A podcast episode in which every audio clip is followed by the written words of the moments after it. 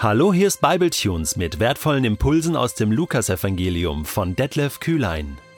Der heutige Bibletune steht in Lukas 3, die Verse 7 bis 20 und wird gelesen aus der neuen Genfer Übersetzung.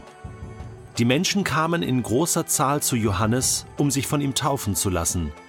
Doch er sagte zu ihnen, Ihr Schlangenbrut, wer hat euch auf den Gedanken gebracht, ihr könntet dem kommenden Gericht entgehen? Bringt Früchte, die zeigen, dass es euch mit der Umkehr ernst ist und denkt nicht im stillen, wir haben ja Abraham zum Vater. Ich sage euch, Gott kann Abraham aus diesen Steinen hier Kinder erwecken.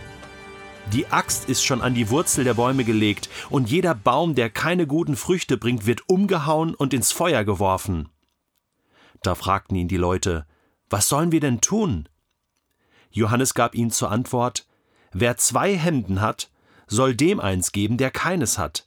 Und wer etwas zu essen hat, soll es mit dem teilen, der nichts hat. Auch die Zolleinnehmer kamen, um sich taufen zu lassen.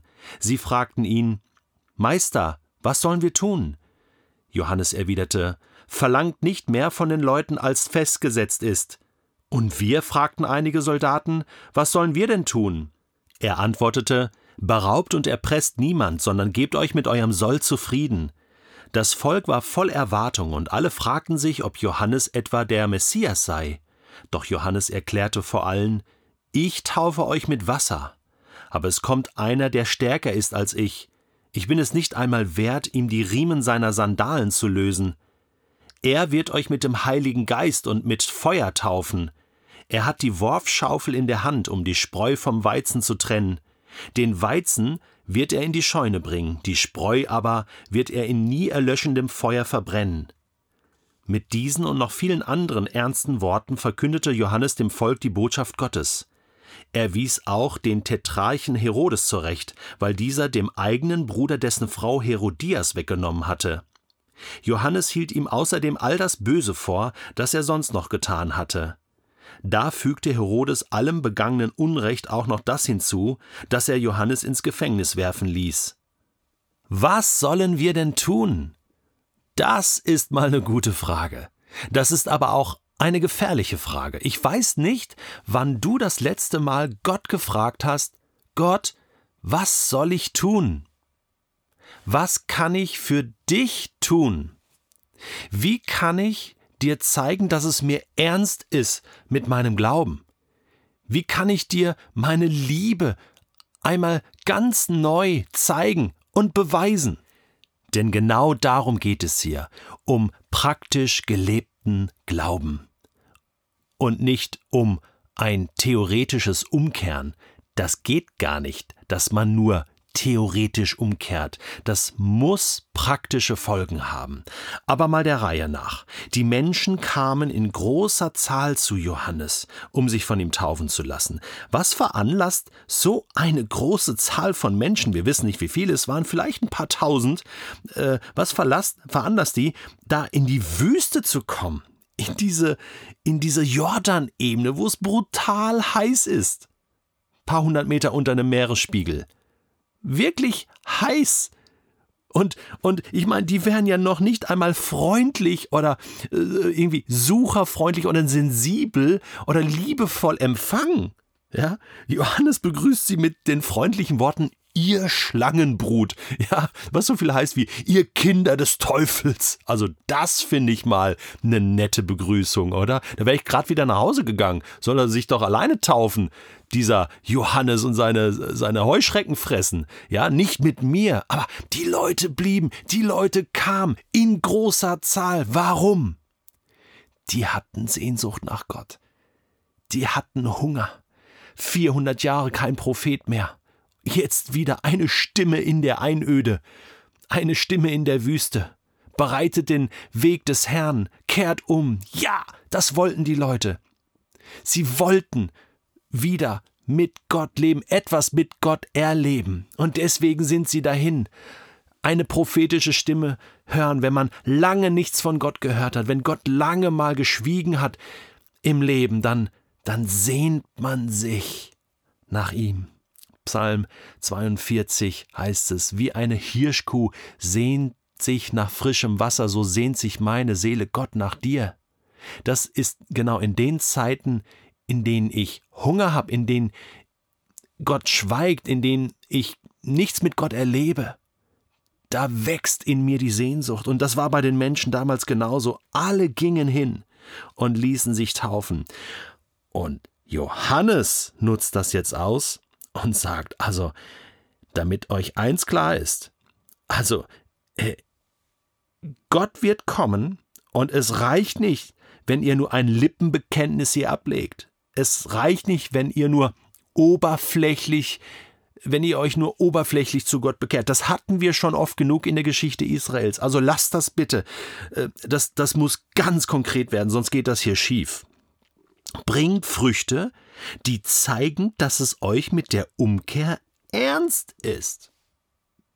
Ja, woran sehe ich das, dass es dir ernst ist mit Gott? Denkt nicht im Stillen, ja, wir haben ja Abraham zum Vater, ich gehöre ja zum Volk Israel und du könntest genauso gut sagen, ich gehöre ja zu irgendeiner Kirche, ich bin ja getauft, ist ja alles gut, ich gebe ja auch regelmäßig meine Spenden äh, und so weiter. Also Johannes hinterfragt das. Ist das ein Lippenbekenntnis? Verlässt du dich auf falsche Dinge in deinem Leben? Und er wird sehr, sehr ernst und, und er sagt also, hey, äh, Gott äh, kann äh, sich hier Kinder erwecken aus Steinen. er braucht dich nicht. Okay, du brauchst ihn, aber er braucht dich nicht. Die Axt ist schon an die Wurzel der Bäume gelegt. Und das soll, soll, soll heißen, also schaut, wenn der Messias jetzt kommt, beginnt die letzte Zeit auf dieser Erde. Natürlich kann man darüber diskutieren, was das heißt. Also Johannes drückt es ja drastisch aus in diesem Bild, die Axt ist schon an die Wurzel gelegt, das heißt, in jedem Moment wird der Baum gefällt, oder? Da kommen wir dann mal noch drauf. Ähm, Johannes hat dann später ja gewisse Zweifel auch an Jesus, denn er äh, ist sehr, sehr dringlich in seiner Botschaft und Jesus, das werden wir später merken, lässt sich sehr viel Zeit und ist da äh, relativ tiefenentspannt. Äh, und, das ist so ein bisschen eine Diskrepanz hier zwischen Johannes und Jesus. Vielleicht sparen wir das nochmal aus hier, weil es ist ein großes Thema. Bringt gute Früchte. Ja, und jetzt kommt genau die Frage, und den Leuten ist es wirklich ernst und sie zeigen auch ihre Ernsthaftigkeit damit. Das ist eine gute Frage. Zu fragen, was sollen wir denn tun? Sag uns doch. Ja, ist eine gefährliche Frage. Denn jetzt gibt's konkrete Antworten. Also, ganz einfach. Du hast zwei Händen? Ja, dann gib doch dem eins, der keins hat. Und wenn du was zu essen hast, dann teile es. Eine, eine soziale Gerechtigkeit, die hier gefordert wird. Hey, es ist ganz einfach. Du, das ist nicht kompliziert.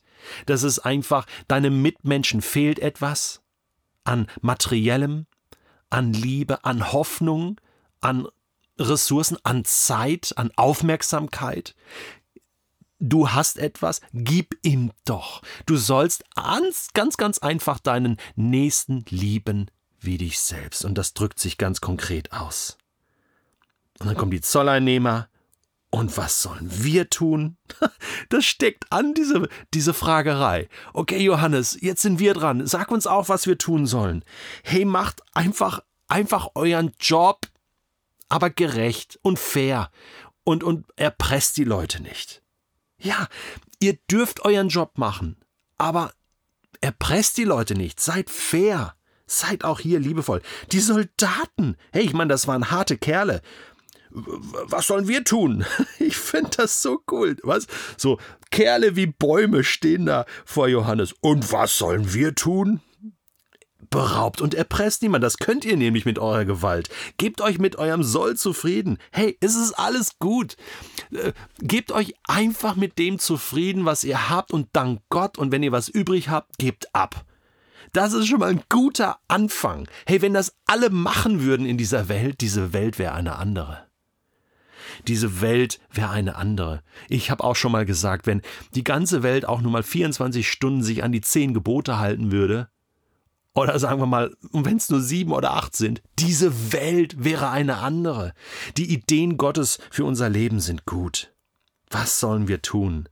Tut einfach das, was Gott in seinen guten Geboten von euch fordert. Und dann passieren hier abschließend noch zwei Dinge. Johannes muss sich wehren und dem Volk klarmachen, hört mal zu, ich bin nicht der Messias, ich bin nur der Anfang von diesem Neuen, was Gott vorhat. Der nach mir kommt, der wird euch mit dem Heiligen Geist taufen und ich darf ihm eigentlich noch nicht mal die Schuhe aufmachen oder zubinden. Und dann ist Johannes, und das ist halt auch Johannes, so klar, dass er nicht nur den Zolleinnehmern, den normalen Menschen, den Soldaten sagt, was sie zu tun haben und zu lassen haben, wenn sie mit Gott leben wollen, sondern er macht auch seinen Mund auf, so wie jeder Prophet im Alten Testament das getan hat und sagt Herodes ganz klar, hey, das ist falsch in deinem Leben und dafür landet Johannes im Knast, landet im Gefängnis und er wird noch sein Leben lassen dafür. Johannes war sehr, sehr mutig. Es braucht Mut zu fragen, was sollen wir denn tun, Gott? Aber manchmal braucht es noch mehr Mut, anderen zu sagen, was sie tun sollen.